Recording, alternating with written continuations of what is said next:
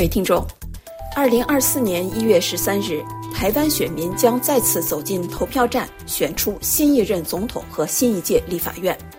蔡英文领导的民进党政府执政八年后，面对选民期待的政党轮替的挑战，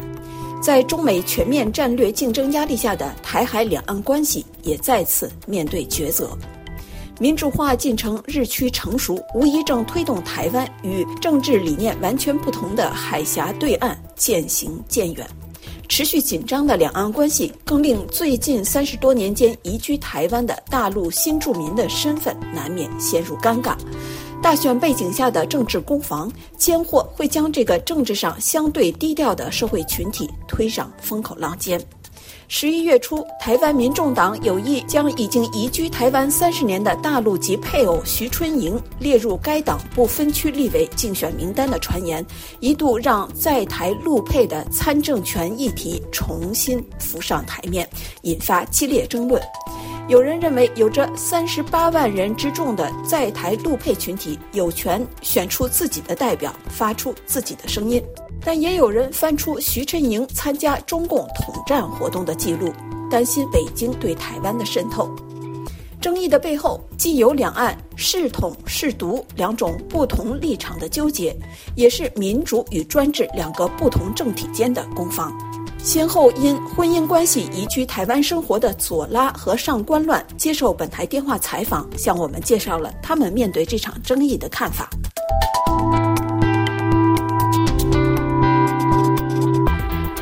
成都作家上官乱随丈夫定居台湾后，活跃于网络，经常通过油管平台介绍他对台湾政治与社会生活的观察。他对陆配徐春莹可能参加不分区立委选举的传言引发舆论风波，并不感到意外。首先，第一要说这个呃争议的合理性呢，我只能说它是一种其实。呃，不罕见的存在，它不仅存在台湾，就是在嗯，哪怕现在在现在正在战火纷飞中的乌克兰和以色列，它也存在这种就是所谓的敌国的人民的一种处境，比如乌克兰境内的俄罗斯艺人，以及以色列境内的这个巴勒斯坦艺人，他们面临的处境和现在在台湾的陆配、陆生，甚至包括部分极其小众的中国籍的政治难民在台湾的。也是一样的，都是这个处境。呃，这部分人的处境大概是什么呢？第一，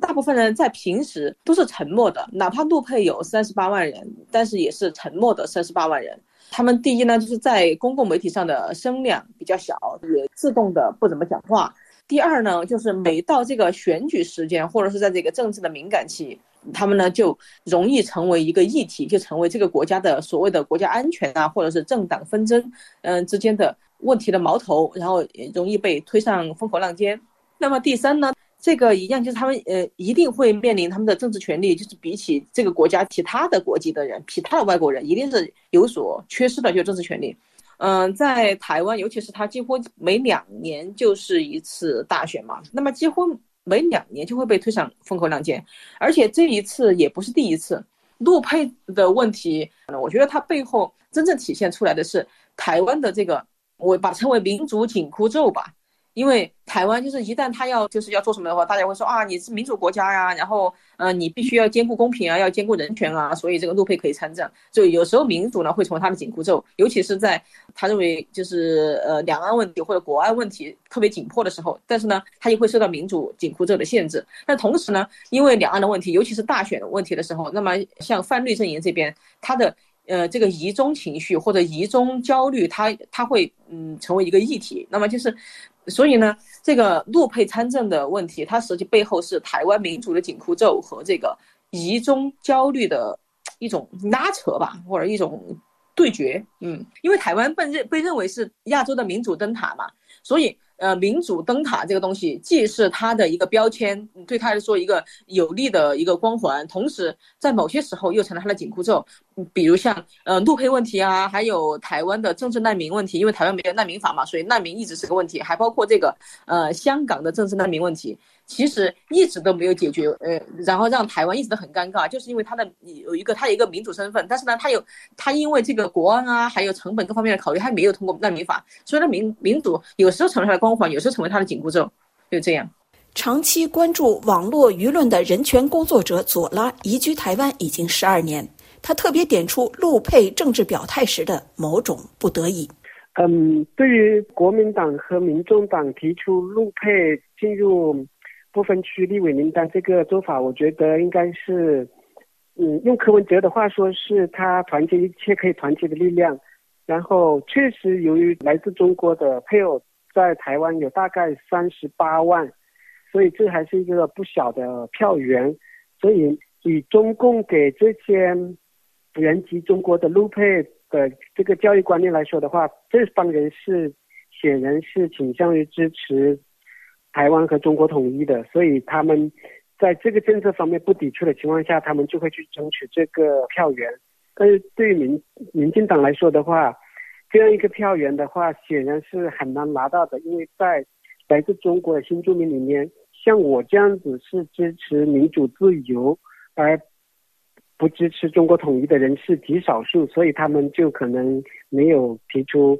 大陆陆配的这个部分区六名单，没有借这个机会去吸引这个票票仓。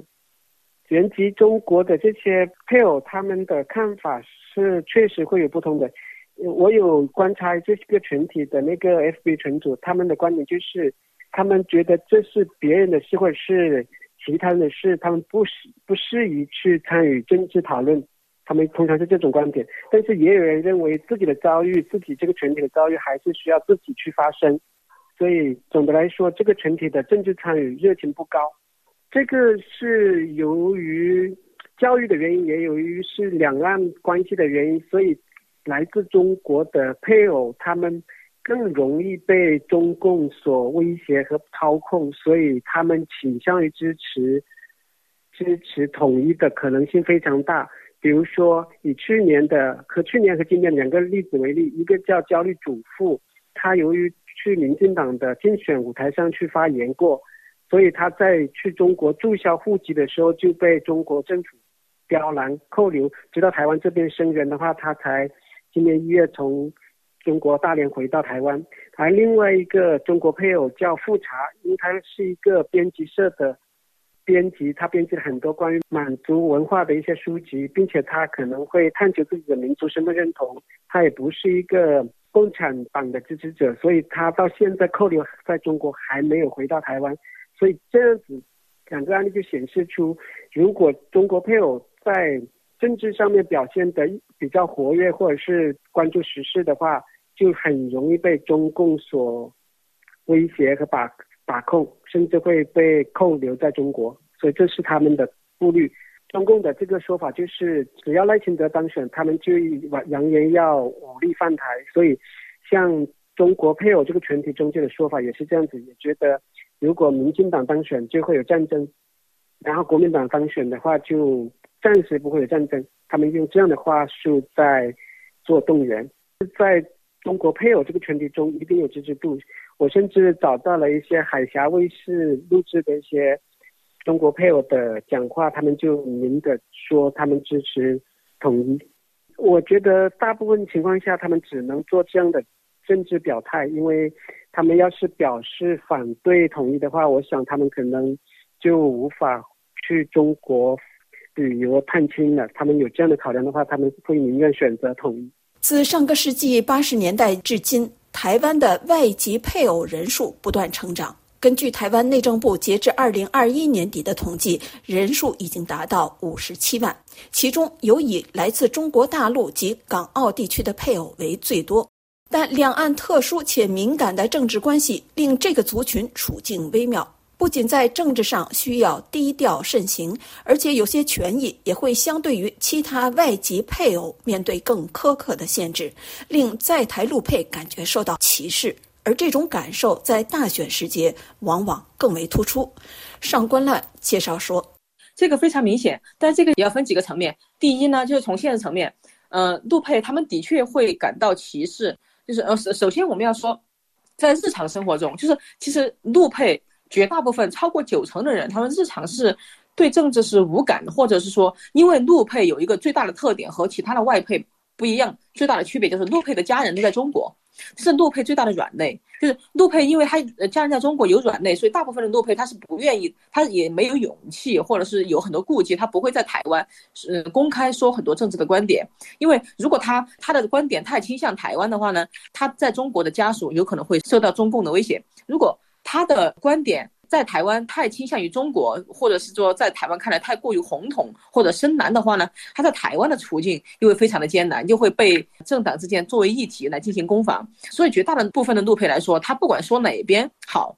对他来说都都都有有点得不偿失吧，或者说呃都有代价。所以大部分陆配是不讲话的。这一点其实也代表了陆配和其他外配的很大的不同，就是在公共表达上，陆配的权利和代价跟其他的外配其实全然不一样的。那么第二，在这个很多政治权利上，陆配也是不一样的。就是我们从这个政策的流动上来看呢，同样也反映出一个问题，就是陆配他在政治权利以及就算哪怕是工作权，包括继承权，继承遗产的权利，陆配在呃跟其他公民是也是不平等的。跟台湾本地的公民当然是有很大的区别，跟外配的差距也是存在。但是呢，我们必须要承认，自从一九八七年老兵探亲开始取得第一批陆配到台湾之后，这么三十多年到现在，陆配的嗯权利啊、政治权利啊，包括各方面的权利，一直是在有提升的。哪怕是赖清德，他还没有当选，但是他现在已经也在提出了。之前，比如针对陆生，之前陆生在台湾他是没有鉴保的，但是呢，赖清德现在已经提出了鉴保，所以我们可以看得出来，陆配的这个权利一直是有缺失，但同时呢，也一直在慢慢的在获得平等的过程中，只是这个需要时间。那么这个参政权，它最后会不会慢慢随着时间对陆配变得公平起来呢？就是我只能说有这个可能，就是至少在前三十多年证明了，但是呢，同样就是法律上啊各种的问题，它也确实存在的。还有一个就是我看过一个二零一八年的调查，呃，调查了大概三百位陆配在台湾的适应程度，百分之九十以上的陆配都认为台湾是一个非常有人情味的国家，然后呃，不管他的政治认同如何。不管他是红统还是还是深蓝，还是说偏绿，他在现实生活中，他在左邻右舍，他的朋友，呃，他的呃周围，包括他呃孩子所在的学校，对他其实都是没有歧视的，就是百分之九十的陆配。但是大家深感到歧视的是什么呢？就是在媒体，尤其是在大选的时候，媒体和公共舆论上面，他们就可以感受到非常深刻的这种歧视和偏见，或者是说刻板印象吧。这一次也是这个徐春英啊，他参选这个风波以来，很多陆配其实深受打击的。就是哪怕这么认可台湾，但是发现一到选举了，就是呃，尤其徐春英这个问题提出来，大家不仅没有重新意识到陆配的这个权利问题，反而更加加深了对陆配群体的刻板印象，甚至加深了整个社会的撕裂。这是陆配群体非常不愿意看到的。陆籍配偶如果想在台湾参加总统或立委选举，需要放弃台湾籍之外的其他国籍。围绕徐春莹参选资格的争议，暴露出台海两岸模糊的政治关系带给在台陆配的身份困境。我不记得是不是民国九十二年，反正在这一段时间之前入籍台湾的话，比如说徐春莹这样一个人，他入籍台湾的时候，台湾不会要求他取消中国户籍，然后。在民国九十二年之后，新的法规的话，所有中国配偶在入籍台湾、规划台湾的时候，需要去注销户籍。但是，即使这样要求注销户籍，也不会去要求处理国籍的部分，因为在台湾的宪法里面，并没有把中国当成另外一个国家。我在二零一八年入籍台湾的时候，我也是，呃，接到这个移民署的要求，要求我拿到台湾。户籍和护照之后，在三十天内去中国完成户籍的注销动作，并且透过海基会的公证书公证送到台湾，这样子台湾这边就不会威胁要取消我的护照、取消我的户籍。二零一八年的时候还可以，我可以委托我父亲处理，但是这两年好像复查和家里主户去去注销户籍的时候，都被当地要求他亲自去注销户籍。所以这个操作上面可能有一些变化，导致注销户籍产生难度。但是要说到参选者注销国籍的话，几乎没有操作空间，只能让入籍台湾的中国配偶象征性的去做这个申请注销国籍的动作，来来证明他对这个台湾的国家是忠诚的，只能这么做。如果说北京当局力图让台湾人感觉到二零二四年一月十三日的投票是战争与和平、衰败与繁荣的选择的话，左拉希望在台陆配意识到台湾民主的珍贵。我们不代表陆配，但是我们希望有更多的追求民主、自由、有思想自由、有人格独立的人，能够认清中国是一个专制国家，台湾是一个民主国家的区别。不需要违心的去迎合中共的说法，所以我希望未来有这样一种群体出现。